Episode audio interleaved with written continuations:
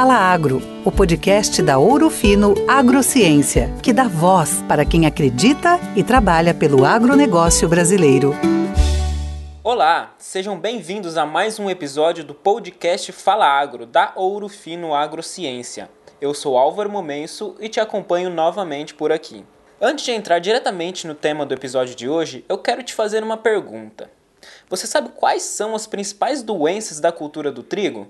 Estamos passando por momentos vantajosos para os triticultores e as maiores regiões produtoras estão quase finalizando a etapa do plantio. Portanto, saber quais são os responsáveis por colocar a produtividade em risco é muito importante.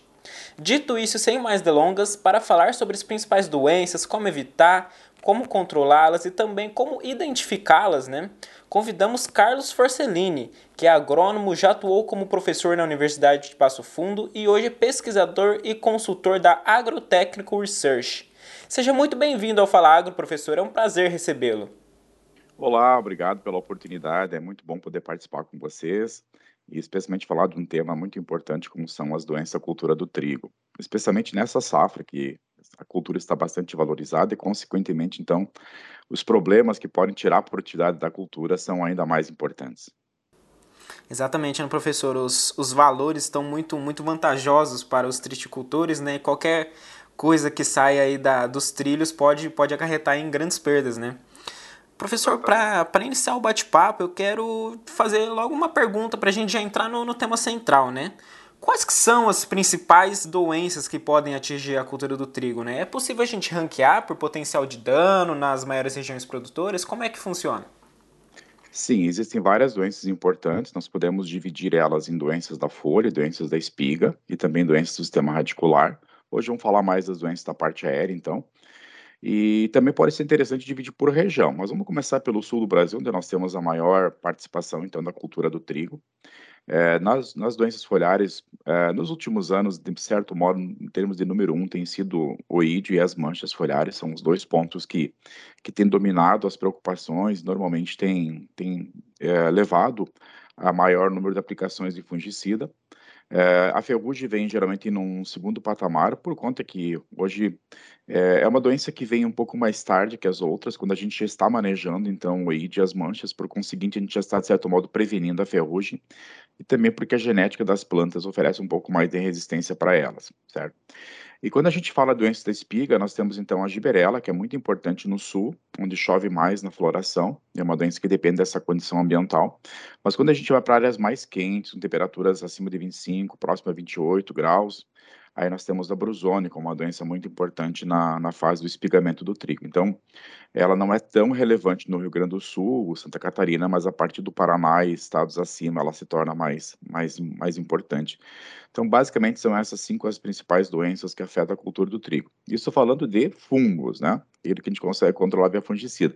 Mas também tem, tem pelo menos uma ou duas bacterioses importantes, pelo menos umas duas viroses que podem também comprometer a produtividade. Bacana, professor. E dessas que você sinalizou, né? Uh, quais que são as principais características para a gente identificá-las? É, as doenças do trigo são relativamente fáceis de serem identificadas a campo. É, por exemplo, assim, o oídio, normalmente ele se apresenta na forma de pequenas colônias branco-acinzentadas sobre a folha. Então, bem, bem fácil de identificar, né? Como se fosse um mofo desenvolvendo na superfície da folha. A ferrugem apresenta uma característica parecida, porém a, o, a cor da, das suas colônias é de cor geralmente uh, amarelo alaranjado, né? Bem cor de, cor de ferrugem mesmo, por isso o nome da doença, né? É, e as manchas foliares se apresentam normalmente como lesões em forma, em forma, de forma elíptica, né? De cor marrom ou preta, é, circundadas geralmente por um halo, e esse halo pode ser geralmente é, um halo mais marrom ou amarelado. Então, essas são as, as três principais doenças da folha, bem fáceis de, de serem identificadas. E depois, quando a gente vai para a espiga, nós temos a giberela, que normalmente ela afeta, ela afeta algumas espiguetas, a espiga não afeta a espiga como um todo. Rara pode acontecer, mas geralmente ela vai comprometer algumas espiguetas, porque a infecção acontece é, quando chove, e muitas vezes quando chove, algumas espiguetas já que estão florescidas naquele momento vão ser infectadas, então a gente tem muitas na espiga algumas espiguetas doentes, outras, outras não, elas ficam descoloridas, E o que eu digo descolorida é que ela perde a cor verde, fica de cor parda, geralmente, e ela começa depois a desenvolver um, um, uma colônia de fungo de cor, de cor salmão, e que depois, no final, fica com pontuações pretas. Já a brusone, que é uma doença muito importante, ela normalmente branqueia a espiga do ponto de infecção do raques para cima. Então, se a gente vê uma espiga assim, muitas vezes assim com é, a parte dela, a parte basal normal e dali para cima totalmente branca, se a gente abrir um pouco, tirar as espiguetas dessa espiga, a gente vai encontrar ali uma lesão escura acinzentada no raques, né, que é o eixo que prende as espiguetas. Então, a gente vai ver o sintoma ali. Então, de maneira geral, assim, um, um técnico bem treinado, um produtor bem orientado, vai saber identificar essas doenças em nível de campo. E elas são muito importantes, Álvaro. Eu diria assim que até peço desculpa que eu não comentei no, no espaço anterior, uma maneira boa da gente medir a importância dessas doenças da cultura do trigo. É, todo, todo ano a gente tem coleções de, de cultivares de trigo lado a lado no campo, 20, 30 materiais, e a gente aplica fungicida em, em parte da área e parte não aplica, né, e compara as diferenças. Nós temos diferenças que chegam muitas vezes na, na casa dos 30 sacos por hectare entre o trigo tratado e não tratado, só para dar uma ideia da dimensão. Claro, nas variedades mais suscetíveis, em outras variedades essa diferença é menor, mas ainda assim ela é muito significativa. Só para dar uma ideia de quantos sacos por hectare essas doenças podem tirar da produtividade final da cultura. Bacana, professor. Agora que, que o produtor já, já conseguiu saber quais são as principais características, né? Vamos pular um pouquinho para a parte da disseminação, tá? Como que elas ocorrem? É, é, é igual para a maioria das espécies? É diferente? Como é que, como é que ocorre? Normalmente, para o caso dos fungos, ah, falando de trigo, da cultura do trigo, a maior parte deles são disseminados pelo vento. Esse é o principal agente de transporte dos esporos de uma planta infectada para, para outras plantas, de uma lavoura para outra, né? Então ele, ele desenvolve um processo muito interessante. Então assim, quando a gente tem, por exemplo, assim, ah, vamos imaginar assim, tem um dia tem um dia ensolarado, né? Os fungos produzem seus esporos, aí algum, alguma uma brisa, um vento transporta esses esporos, eles são levados para outras plantas, para outras lavouras, são depositados sobre elas, certo? Se houver presença de orvalho de, ou de água da chuva uh, esses esporos, se forem, por exemplo, de, de puxínia, da ferrugem, ou se forem de bipolares, o pirenófora das, das eles germinam e infectam a, infectam a planta.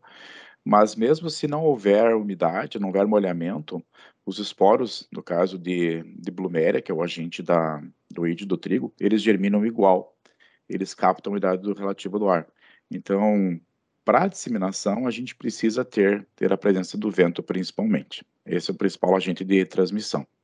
Agora, quando a gente fala de bacterioses, que são doenças importantes no trigo, aí a disseminação é para o respingo de água, né? então a água, a da bactéria que suda fica na superfície da folha, e aí o respingo da chuva bate ali, o respingo da irrigação bate ali e transmite ela para folhas vizinhas. E no caso dos vírus, uh, nós precisamos geralmente de vetores. Então, tem duas viroses importantes no trigo. Uma chamada VNAC, que afeta a parte aérea, aí o transmissor são pulgões, e outra que afeta o vírus do mosaico do trigo, que afeta o sistema reticular da cultura, e aí o transmissor é um protozoário que se desloca no solo encharcado, levando a doença de uma raiz doente para uma raiz sadia. Certo, professor. Agora, ainda falando um pouco sobre, sobre disseminação né, dessas doenças, as manchas foliares, mancha amarela, mancha marrom, elas sobrevivem no resto da cultura anterior, né? Não só as manchas, mas caso o senhor, o senhor puder acrescentar com outras doenças, né? Elas sobrevivem na, nas culturas anteriores, né? E, e ocorre muito isso conforme a gente falou no início, né, que os valores estão muito bons para o trigo, né, o momento é muito bom. Uh, tem muito produtor que opta por fazer o plantio de trigo sobre trigo, e aí sobra a palhada do trigo anterior, e, esse, e essa doença ela permanece lá. Há um certo risco em, em o produtor adotar essa estratégia de plantio de trigo sobre trigo. Quais as medidas que o, que o produtor ele pode tomar para evitar as grandes perdas dessa doença que está na, na palhada? Perfeito. Tirando, esse, é, tirando fora a ferrugem e o ídio, praticamente todas as outras doenças, uh, os patógenos que as causam, os fungos que as causam, ou mesmo bactérias, uh, tem, a, uh, tem na, na, na, palhada, né, que fica na lavoura, uma, uma fonte importante para a sua sobrevivência. E, e, no caso das manchas foliares é extremamente importante. muitos deles também ficam na semente, né? Então, uma boa dobradinha de manejo é uma boa semente de boa qualidade, bem tratada, e o plantio dessa semente, ou a semeadura dela, numa área que não teve a cultura no ano anterior. Esse seria o ideal. E daí a gente limita as portas de entrada desses fungos causadores de manchas na lavoura, tá bem? Então isso é muito importante. Uma boa semente bem tratada numa área, numa área de rotação, certo? No entanto, a gente sabe que muitos produtores às vezes não têm área suficiente para fazer a rotação, acaba repetindo a área, a, repetindo a cultura no mesmo lugar por, um, por algum motivo ou outro, né? O fato é que a gente tem uma boa parte do trigo sendo cultivado nas mesmas áreas todos os anos, então isso eleva muito a pressão inicial dessas manchas foliares. Então, nessas áreas, é muito importante que o produtor trabalhe, trabalhe, por exemplo, assim, utilizando cultivares é, que tenham um pouco mais de resistência ou tolerância para as manchas foliares, porque a gente sabe que ali elas vão ser mais graves, certo? E precisa começar mais cedo com o manejo de fungicidas, porque os problemas vão iniciar mais cedo, vão começar no perfilhamento da cultura. Então, tudo isso é muito importante.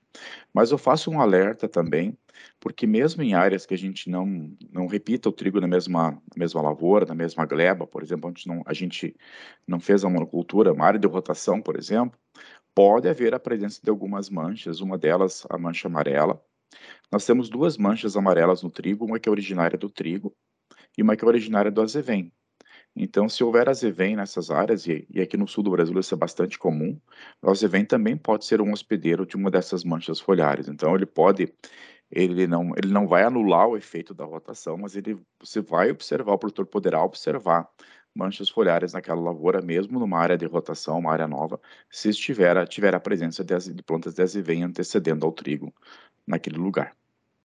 Bacana, professor. Então, não, não só o trigo, né? Mas também tem que ficar atento às plantas daninhas aí para não causar o, o, inesperado, né? É, e falando só mais um comentário, né? Quando a gente fala, por exemplo, assim, de giberela, a palha de trigo é importante para a giberela, mas a palha de milho também, a palha de outras gramíneas, o fungo sobrevive em várias outras gramíneas. E quando a gente fala de brusone, o fungo está presente na, na, na, na região, em gramíneas nativas que existem ali, certo? E ele migra para o trigo se houver uma condição de umidade de chuva com temperaturas altas na fase de espigamento. Então, na verdade, essas outras plantas hospedeiras ou outros tipos de palhada também servem de abrigo para esses patógenos aí. Tá falado, professor. Uh, agora a gente vai falar um pouco sobre a adoção do, dos cultivares resistentes. Né? Você até falou um pouquinho nessa, nessa pergunta anterior, uh, mas apenas os cultivares resistentes eles são capazes de controlar essas doenças? Né? Digo isso porque assim, uh, muitos fungos eles têm a capacidade de, de se mudarem muito, muito rapidamente, né? e essa resistência pode ficar em risco. Uh, quais são as estratégias que o produtor pode adotar? Né? O controle químico é alguma outra medida? Sempre é importante utilizar, se, é, se estiverem disponíveis, né, cultivares com resistência, né? É, infelizmente, não, nem sempre se consegue material resistente e com caracteres agronômicos interessantes ao mesmo tempo, né? Mas a pesquisa sempre segue trabalhando e desenvolvendo novos materiais. É, o que, que a gente tem observado, assim, é, Vamos falar de doenças fúngicas da parte aérea do trigo, né? Para ferrugem tem se observado um pouco mais de ganho genético para resistência. Então a gente tem alguns materiais com resistência para ferrugem ou pelo menos uma resistência intermediária. Para o ídio, para manchas foliares, para a giberéria e para a brusone, tem sido bastante complicado de conseguir material com resistência estável e durável. Então, por isso que essas doenças acabam muitas vezes predominando no campo, porque a genética não oferece tanta proteção para a planta, certo? Por isso mesmo que a gente precisa complementar mais através do controle químico justamente para essas doenças aí. Então, se eu fazer uma analogia assim das três doenças da folha, manchas foliares, weed, ferrugem, a genética ajuda mais no manejo do controle da ferrugem. Já no caso da do weed, manchas foliares não, infelizmente, né? Então, por isso que a gente precisa cuidar um pouco mais e essas doenças têm sido mais importantes nos últimos anos. Porém, a gente faz um alerta aos, aos colegas uh, técnicos e produtores, amigos produtores, que a variabilidade nos fungos, a variabilidade genética, ou seja, a capacidade de se transformarem geneticamente é muito grande. Eles formam novas raças e essas raças desenvolvem é, genes que quebram a resistência da, da, da, planta, certo? Então, muitas vezes eu digo assim, a gente pode plantar uma, uma, uma variedade, uma cultivar de trigo como resistente e colher ela como suscetível. Então, por mais que use o material resistente ou com resistência intermediária, fique atento, porque coisas podem acontecer, mudanças podem acontecer no curso da safra e a gente precisa fazer o acompanhamento para adotar um manejo mais intensivo, caso isso aconteça. Manejo que eu digo assim, com fungicidas mais intensivo para compensar alguma, alguma quebra de resistência. Tá falado, professor. Agora a gente já está chegando no, no final do nosso bate-papo, né? Eu queria que você passasse um recado para a turma do, dos triticultores, né? O que eles devem esperar para essa próxima safra, eles que já estão finalizando aí a, a, etapa do plantio e já vão iniciar os tratos culturais. Qual é Ótimo. Eu diria o seguinte, olha, é, a gente muitas vezes trabalhou com trigo em anos anteriores, assim, com valor final para a cultura de 30, 35, no máximo 40 reais por, por saco, né? Agora nós estamos aí muitas vezes com valores acima de 100 reais, contratos que foram além disso, né? Então, o que, que eu digo para os amigos produtores? Nós nunca tivemos uma oportunidade tão boa como essa uh, na cultura do trigo, né? A cultura valendo hoje três vezes mais o seu valor médio. Então, eu diria o seguinte: se há um momento para a gente investir um pouco mais na cultura, fazer um diferencial, é nesse ano. E o que, é um diferencial quando a gente fala de controle de doenças? É fazer algo melhor. Algo melhor pode ser começar mais cedo.